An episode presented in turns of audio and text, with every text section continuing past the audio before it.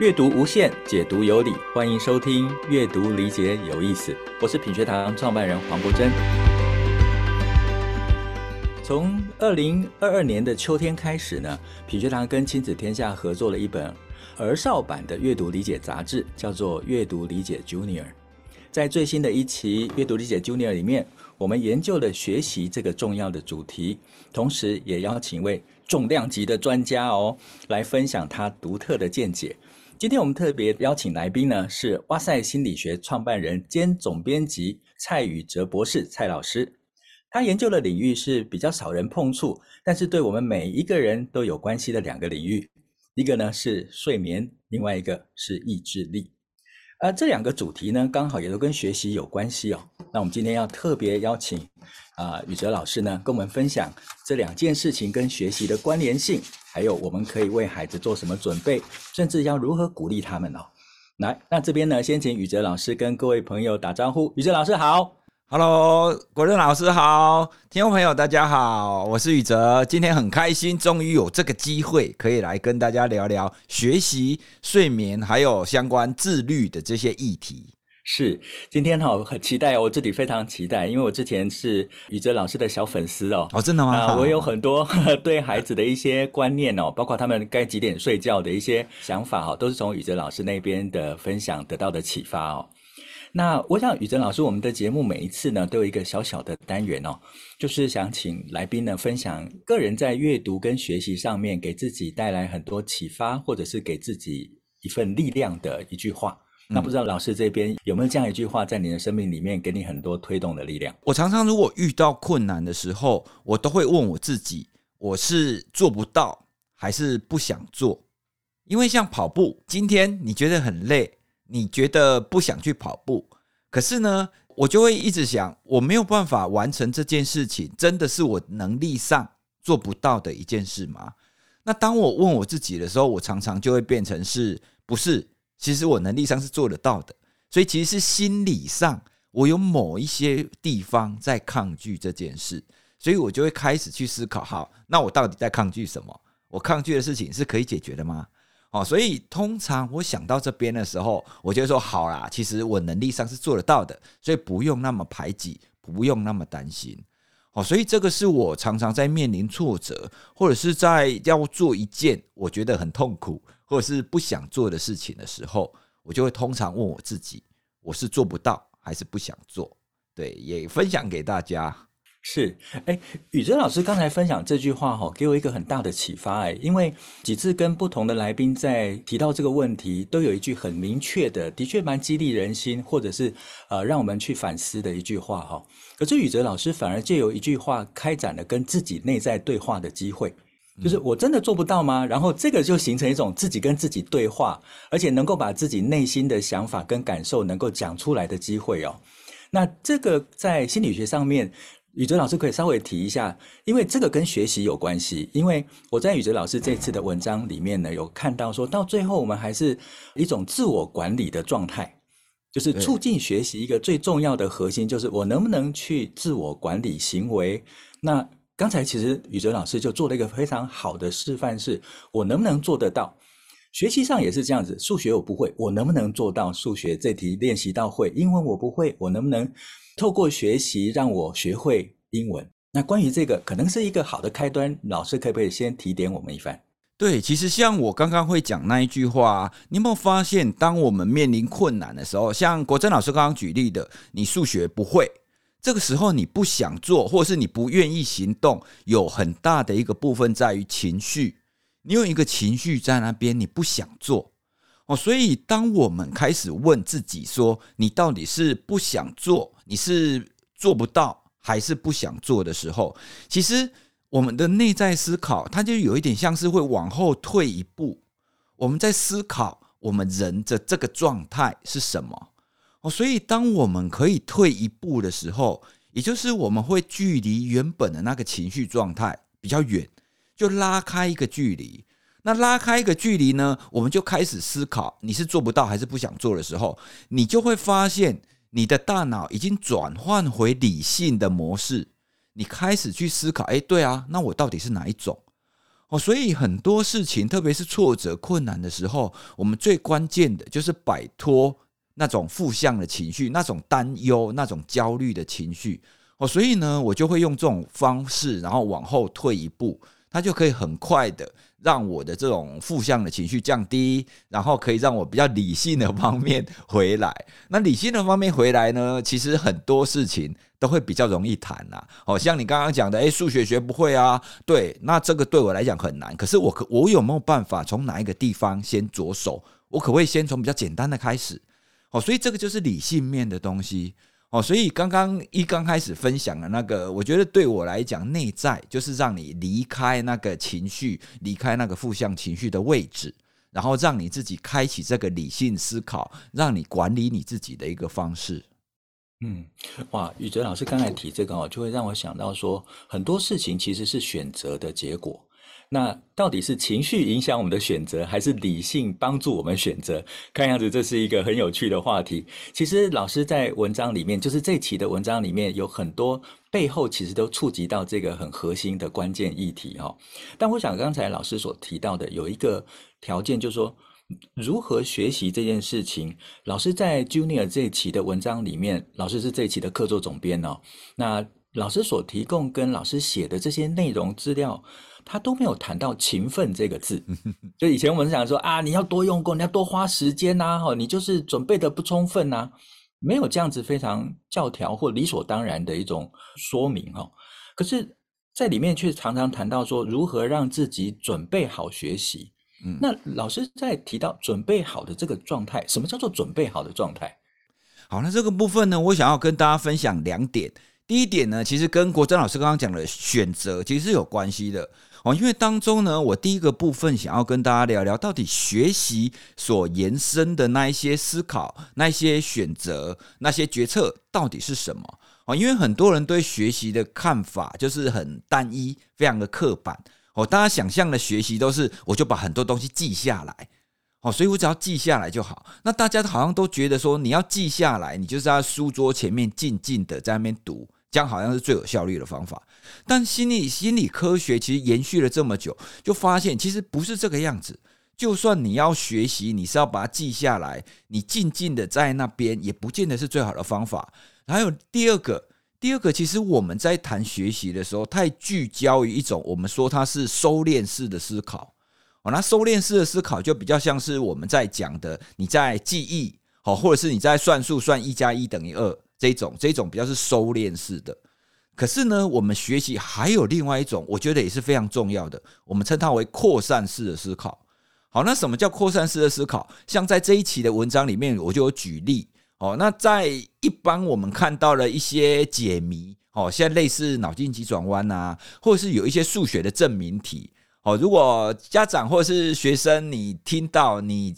的数学里面会有那些证明题，就有一个图，然后问你说你要怎么样才可以证明？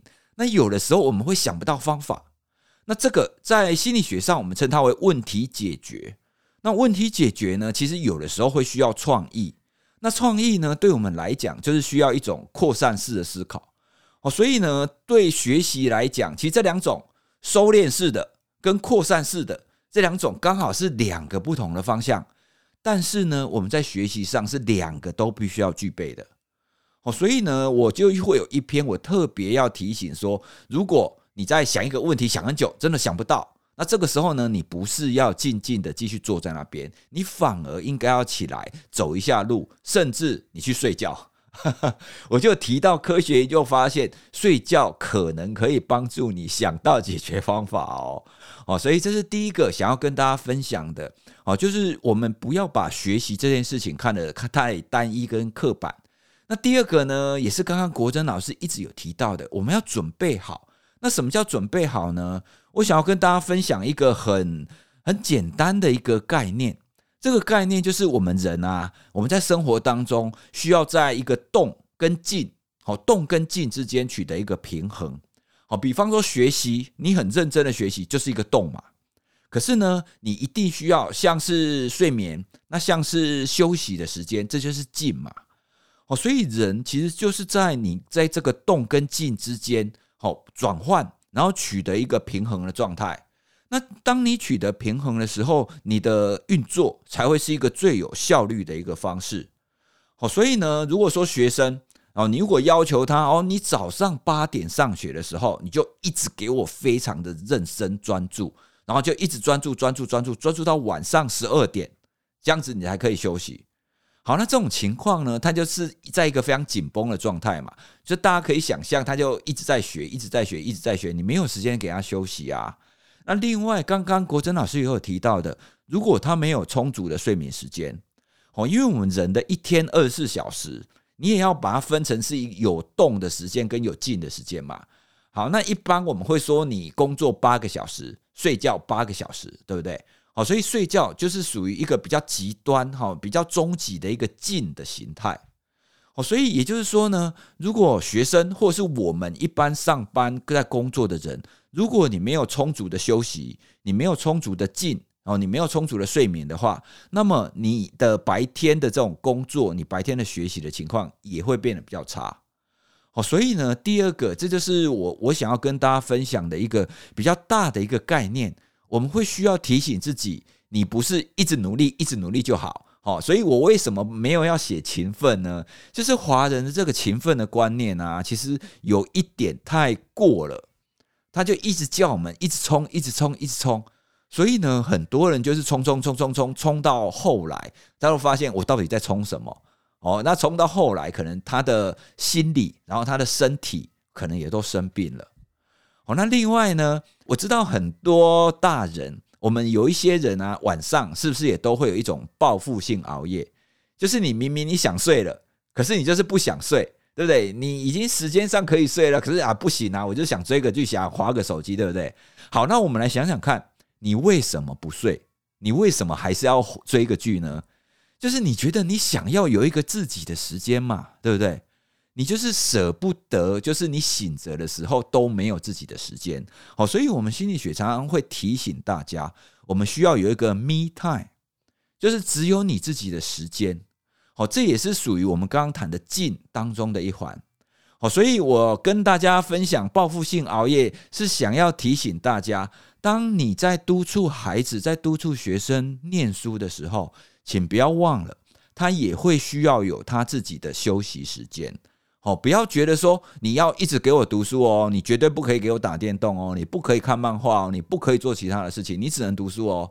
哦，不是这样的。哦，其实让他转换另外一个情境，就跟我们刚刚跟大家分享的你在追剧一样，你要转换一个心情。哦，那这样子他在回来读书的时候，才可以获得最好的一个效率。哦，所以这就是想要跟大家分享的，什么叫准备好？它的概念就是你帮你自己安排在动跟静之间取得一个平衡点。哦，那这样子你在动的时候，你在学习、在工作的时候，你就会呈现一个最佳的状态。那刚才呃，宇哲老师讲这个，就让我想到一个词哦，叫做弹性疲乏。对，就是我们常常过就操操太久了，或者是操过头了，它就完全疲乏掉了。那我觉得的确像宇哲老师所说的，人他应该在一种平衡的状态哈。那在这个平衡状态，有一定的规则吗？或者是有没有一定的规范吗？例如说我一个月或我一天为单位的话，这中间有没有一些原则？还是说它其实是变动性很大的，连原则本身都是具有弹性的？因为每个孩子可能条件不一样。对，但原则上多半我们会认为，像现在学校里面的课程进行的时间啊，就就比方说四五十分钟一节课，然后你中间要休息，这个确实是以前教育心理学家发现，就是学生可以聚焦、可以专注的时间，确实大概就是这个样子。哦，所以呢，有一些大学啊，像我们在大学教书的时候，有一些老师他喜欢一次把两节课通通上完。哦，可是呢，在这种情况底下，学生多半上到后面超过一个小时，他们的灵魂可能就飞到不同的地方去了，因为注意力没有办法聚焦那么久。哦，不过呢，在这一点，你注意力可以持续多少时间，似乎在我们现代啦，哦，因为我们现代有太多科技嘛，像是手机啊，哦，所以呢，有一些人会提出说，我们现在的注意力可以集中的时间好像要更短了一点。哦，所以呢，这个其实也是我们会需要去一些练习的地方。好，那可是我们刚刚讲到四五十分钟哦，这个还是有差别的哦。刚刚讲的四五十分钟是指的是我们人在睡饱的情况底下，然后你在白天工作的情况。因为我们如果把一天二十四小时划成三个部分，工作八小时，然后吃饭或者是一般的休闲的时间八小时，跟睡觉八小时，好，那你可以聚焦一个小时那一种是在工作那八小时，所以我们千万不要要求我们醒着的时候都可以这样子清醒聚焦个四十分钟，然后再休十分钟，哦，不是这个样子的，哦，因为这跟我们的生理时钟是有关系的。哦，所以一般来讲，我们都会建议，就是慢慢的去练习，去知道说你可以全神贯注的时间大概是多久。哦，那我们通常会以大概四十分钟哦为一个原则啦。哦，就练习就是大概是这样，然后接下来你就要中断一下。那如果一刚开始你做不到也没有关系哦，因为我现在呢是大概会以二十五分钟到三十分钟为一个原则啦。哦，所以我们抓到自己好自己比较好的一个工作模式。帮你自己安排，这样子你才可以找到你自己的最佳工作模式。刚才宇哲老师谈到说，第一个是找到自己的最佳工作模式，在工作跟休息中间找到一个平衡。那另外一个呢，前面谈到说，在睡眠上面，大家不要以为说我今天呃不不睡，然后就一直坚持的阅读下去或学习下去，品质就会好。没有，他其实睡眠如何让自己有规律的，然后也是找到节奏，能够去好好休息的话，这也很重要。那对于孩子的学习上面，还有没有什么习惯的建立是很重要，有助于学习的呢？啊，那另外一个，我也在帮我自己，还有帮我的孩子，要帮忙他们建立的是，我希望当我们学习的时候，你学的东西，你是不是可以把它输出？哦，因为之前呢，我曾经看过一本书，它里面讲的就只有这句话，这句话我觉得非常有道理，但我觉得这样就值了。你看一本书啊，有一个观点，然后打中你，那我觉得你看这本书真的值。他告诉我的是输出。是最好的输入，好，那输入就是学习嘛，哈，不管你是用看的，你读书，你阅读，或者是现在听众朋友你在听 podcast，好，这都是一种输入。好，那输入之后，我们很多在学习的时候，我们通常都会一直一直看着课本，然后一直想，好，可是呢，其实输出，也就是说，如果你听完我们这一集 podcast，那你就想一下，诶。你听这一集 podcast，你听到的重点是什么？然后你可以摘要一下。好，那摘要一下呢？像我们哇塞心理学很多听众朋友，他都会写在他自己的 IG，或者是写在他自己的脸书，说：“诶，我今天听了这一集，那我收获什么？”好，那这个就是一种输出。哦，所以在这样子的一个方式底下，当你学了之后，然后你有用一些方法去把它输出、写下来或讲出来。这样子呢，你学的东西，你的记忆，好，你的印象会比较深刻，你也会学的比较好。那像国珍老师，你应该非常有经验。当我们要去教别人的时候，对不对？当你越教，你是不是就学的越好？是是，对，是。所以对，所以这就是完全是印证我们刚刚讲的输出就是最好的输入。所以我们不断的在学习，我们不断的在在录 podcast。其实我们也是不断的在学习，那跟国珍老师聊，也会从跟国珍老师的对谈，我也会学到一点新的东西。哦，所以这个是我会常常提醒听众朋友，特别是我们可以提醒孩子的是，你不要一直看，一直看，一直看，只有一直看是没有用的。哦，那你你可以跟人家分享一下，诶，你看到了什么？你学到了什么？甚至你不要排斥写作业，甚至是考试。哦，其实考试它其实某个程度上来讲，它是一种输出啦。哦，只是我们台湾可能教育制度把考试这件事情弄得太负面了。哦，不然考试其实是对我们学习是有帮助的。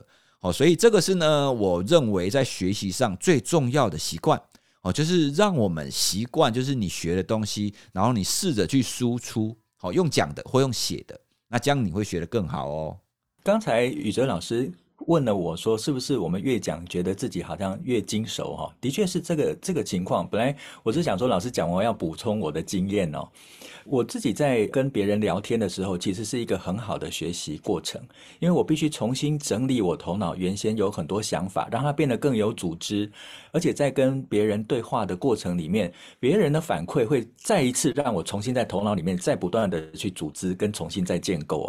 所以这个原来只是一堆资料，但是后来呢？”它就形成了一些更核心的关键性的理解哈。这是我在聊天的时候，像刚才我在听宇哲老师分享他的经验的时候，我也开始从我自身的经验里面拿出东西来，然后来对应或者重新修正我原来的一些观念哦。我觉得这就是一个非常好的关于输出跟输入中间都在学习的一种状态哦。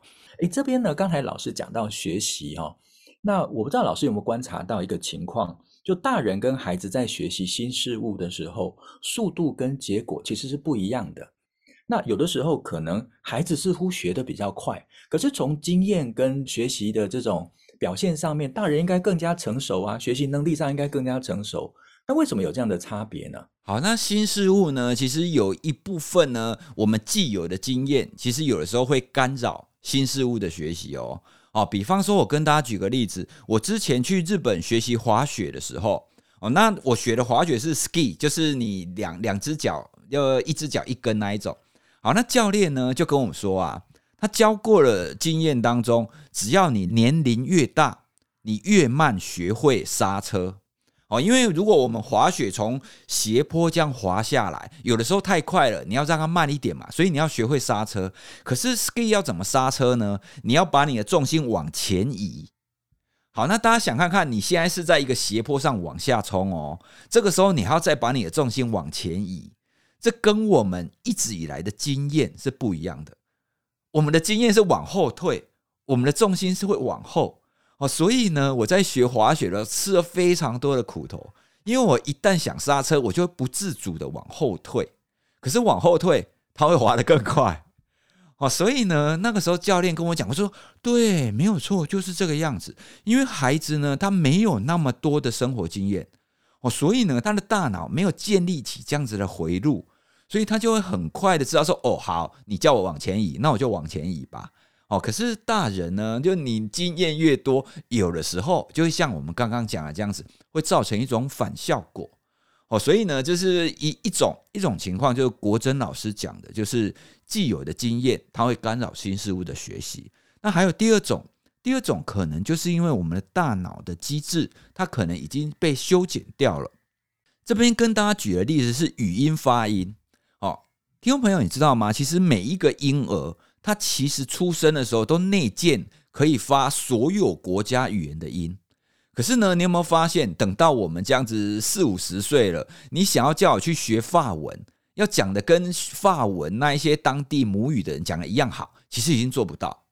哦，因为每一种语言当中，它都会有很细致的那种发音方式、转音啊。哦，那这种都会跟我们大脑当中的某一些，就是口腔跟舌头它动作的连带是有关系的。好，那在小的时候呢，如果我们从很小你就让孩子去讲这一国的语言，然后去听这一国的语言，那他的大脑呢，他就会知道说，哦，我很需要做这一类的发音，所以他会把这一类的发音相关的那些脑区去把它变得强壮，去把它变得连接比较大。那其他呢？他都没有听过的发音，他就会把它缩小，甚至把它删掉。哦，所以这就是为什么我们大人，我们已经长大了，那三四十岁了，你想要讲的跟那种外国人母语讲的跟他一样好，这是做不到的。可是呢，你如果让孩子从小去学去听，那他讲的就比较可以跟那一些外国人母语是一样的。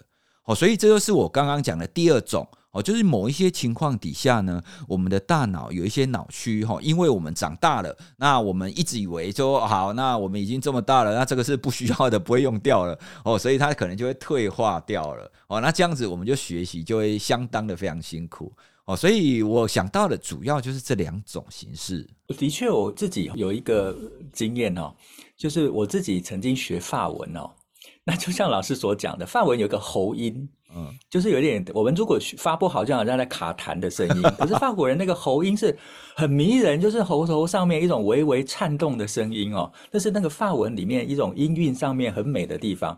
可是我们念念起来，法文老师眉头就皱了，不对不对，怎么练都不对哦。嗯，我现在终于知道为什么法文没有学好，后来就放弃。好，哎，可是这里面就出现一个情况哈，也就是我们在学习上面，如果从刚才老师所说的，他有生理的条件，他同时也有心理的条件。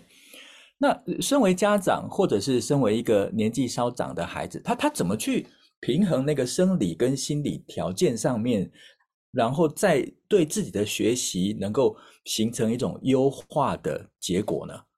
好，那这边呢，其实想要再跟大家分享另外一个概念。好，就算我们刚刚提到语音发音的部分，语音发音的部分，就算我现在已经三四十岁了，我没有办法像母语人士讲的那么好，但是我依然可以学得到到达那种可以沟通的地步嘛，对不对？嗯，哦，所以这就是我们怎么去看待学习跟看待成长这个观念。好，那其实我们在生活当中很多的技能，或是很多的知识，我们要的不是顶尖，我们要的不是一百分，我们要的只是我们要学会到可以应用在我们生活上的程度。哦，所以呢，我们有的时候就不需要太去在意我们生理上的条件。好，像是比比方说，有一些人就会觉得说啊，你弹钢琴啊，你学弹钢琴是不是通常也都会说你小孩子小的时候学，你可以弹得比较好，对不对？好，那你要因为我现在已经四十几岁了，所以我就不要去学弹钢琴吗？也不需要哦，因为你只要愿意学，你终究还可以学到一定的程度哦。所以我觉得我自己在跟大家分享的时候，我通常不会太在意生理上的条件。哦，不管是年龄也好，不管是我们刚刚讲的那些发音，那些已经不太能够继续继续变得跟那些母语人士一样好的这个部分，哦，我们通常会着重我们可以成长的部分，哦，所以这个会比较偏向是成长型思维的概念啦，哦，就凡事你只要愿意学，其实没有什么东西是你学不会的，哦，只是呢，你要去告诉你自己，你到底要学到什么程度。哦，那当像以弹钢琴为例子，如果说我现在四十几岁开始学，你要叫我可以学到跟钢琴名家哦顶尖的钢琴家一样好，这可能就做不到嘛，对不对？可是如果我要学到说，诶，我可以弹给孩子听，我可以弹给自己听，我可以弹一弹自己休闲，这当然是做得到的。哦，所以呢，我们不要觉得说，哦，好，我们已经过了那个学习期，我们就不要学了。哦，反而是。你越是年纪越大，你越要开启去学习新的事物哦，因为这样你的大脑就会开启另外一个视野，你就会学得更好。对，是哇。那哎，刚才老师讲到说学习。是一种比较持续性练习的学习。刚才例如说语文是如此，那呃弹钢琴也是如此。不过回到学习跟我们自身生命开展的过程，其实我们一直强调在新课纲里面，孩子是成为一个终身的学习者。那从这个时间轴来看，就这个非常长远的历程哦。那今天真的非常难得能够跟蔡老师在线上能够有一点交流。那我就很想请教蔡老师在专业领域里面的另一个面向，就是。意志力的问题，因为现在很多家长都觉得孩子，哎，你怎么做事情就坐不住啊，就一下就起来晃啊，然后动不动就放弃，好像很容易就有挫折。那的确，学习是一个意志上面的展现。例如说，日文里面讲学习，其实就是我们中文的勉强这两个字。好，那如何看待意志力跟学习的关系？还有怎么培养孩子意志力？对，其实意志力在心理学当中，我们称它为自我控制。那自我控制这个概念，它其实涵盖非常非常的广啊。比方说情绪，你可不可以调节好你的情绪？情绪也是一种自我控制啊。那比方说，刚刚我们有提到，你可不可以让你维持三十分钟的专注，然后三十分钟过后你再去休息？这也是一种自我控制。哦，所以广义的意志力，其实我们都会说，你可不可以帮你自己安排，把你的生活当中安排的按部就班，什么事情该做的事情做好。哦，这个都是一种意志力的展现。好，那我们怎么样去帮孩子或帮我们自己，然后可以增加意志力呢？其实我觉得大概会有几个层面。第一个呢，我们其实应该要从小事开始练习开始。哦，因为如果你一刚开始，你想要帮你自己建立好习惯，或者是要让你的意志力的表现变得比较好，你一刚开始你就定的目标非常远。好，比方说我要跑步跑三十分钟，哦，那这件事情其实就会太困难。哦，那太困难的原因在哪里呢？因为你如果没有跑步习惯，你很难三两天你就变成是你可以连续跑三十分钟嘛。那这样子。你就会变成是你跑一天、跑两天、跑三天，你都没有办法达到那个目标。那这样子，你的那个火啊，你那个燃起来，那个你想要做的那个火就会消掉了。哦，所以呢，我们才会建议说，你任何要练习意志力，或是练习让你自己可以建立好习惯，要从小事开始做。哦，比方说，曾经有一个心理学研究是这个样子哦。如果你希望这个孩子或希望成人，啊，你可以可以增加你自己的自我觉察，然后增加你自己的意志力的展现。你可以试着啊，比方说，每天当你坐椅子的时候，你都要正襟危坐，你不可以躺在椅背。那有一些人啊，现在现在有有些人如果坐的比较舒服的情况，可能会驼背啦，或歪歪的啦。好，那这个就是一种。你必须要练习，每天都要用这种坐正的方式。那还有另外一种，那个研究也很有趣。他比方说，诶，国国珍老师，你现在想一下哦，如果你面前有一扇门，你要去开门，你会用左手还是用右手？呃，我直接都是用右手。对，我的印象里面都是右手。对，理论上如果是右利者，都会用右手嘛。好，那这一个研究呢，就是说好。那国珍老师，从今天以后连续两个礼拜，你去开门，你都要用左手，你不可以用右手开门哦。啊，好，那嗯嗯嗯，这做不做得到？哎，做得到嘛，对不对？只是你会需要有意识的去提醒你，哦，你看到门的时候，你必须要有意识去提醒你说，哎，我现在我要用左手开门哦，因为如果你没有意识提醒，你会自不自觉的用右手开门嘛。好，那这就是一种我们刚刚讲的自我控制的练习。哦，所以这个练习小小的，很简单哦，只要你提醒自己，你就做得到。好，那你像这种东西，你做一个、做两个、做三个，你做多了以后，你对你自己的控制感就会提高。哦，你就会知道说，哦，什么样的情况底下，你的意识可以浮出来提醒你自己。那当你这种对自己的控制感跟觉察越来越好的时候，你不自觉的，你就可以提高我们刚刚讲的那种意志力。或者是所谓的自我控制，好，所以在我们在谈各种不一样策略的时候，哦，因为通常我们在建立好习惯或是要抗拒拖延啊，我们其实还有非常多的策略啦，有认知面的策略啊，有情感面的策略啊，有环境面的策略。但是这些策略呢，我们今天可能没有时间讲太多，好，所以我想要跟大家分享这一种，你可以提升你自己的控制感。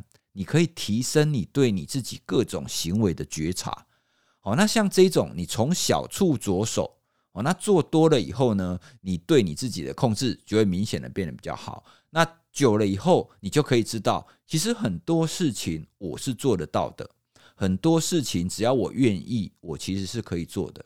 这个非常重要哦，哦，因为很多人会觉得说啊，算了啦，这个很难，这个我做不到，我会放弃。那这种呢，其实心理学上我们称为自我效能不足。哦，简单的讲就是没信心呐，他觉得自己做不到。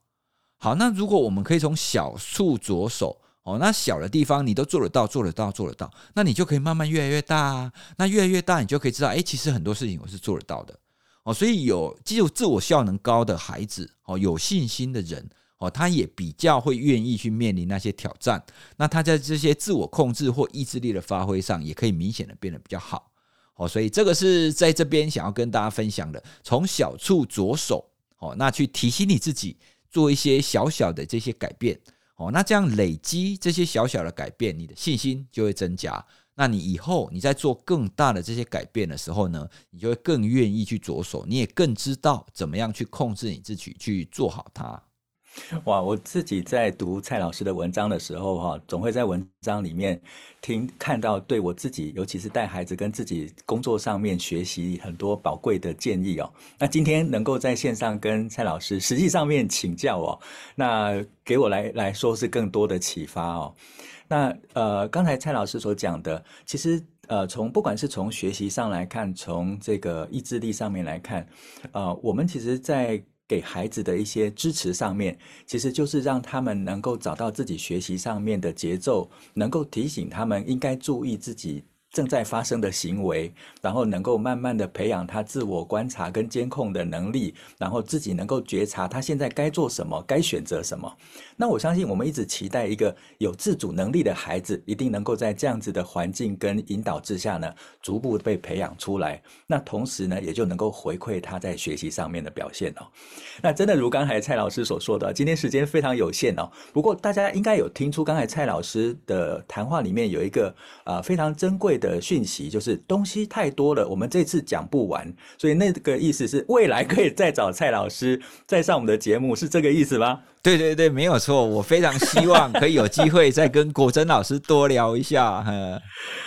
谢谢谢谢谢谢，我挖了个坑，蔡老师就自动填入了。我是替很多听众朋友挖坑哦。那我非常非常感谢蔡老师今天能够啊、呃、上节目。那尤其感谢蔡老师在这一期的阅读理解 Junior 里面呢，愿意担任客座总编辑。刚才蔡老师谈了非常多的呃内容呢，呃，不管是在老师自己的呃脸书上面，或者是网络上面分享，其实在这一次的杂志里面呢，也有很多介绍。那甚至呢，老师提出了非常具体的方法，我们可以培养孩子哈，在学习上面成为一个更有独立自主的呃。孩子，然后解锁好学习的密码。好，那今天时间的确到了哈，我非常非常谢谢宇哲老师今天的分享，而我个人呢，也在这个过程中呢有很多启发。那如果听众朋友们喜欢我们的内容，欢迎订阅分享。那蔡老师，我们一起跟朋友说再见喽。好，谢谢国珍老师，谢谢大家，拜拜。是，谢谢谢谢蔡老师，谢谢各位朋友，我们下次再聊，拜拜。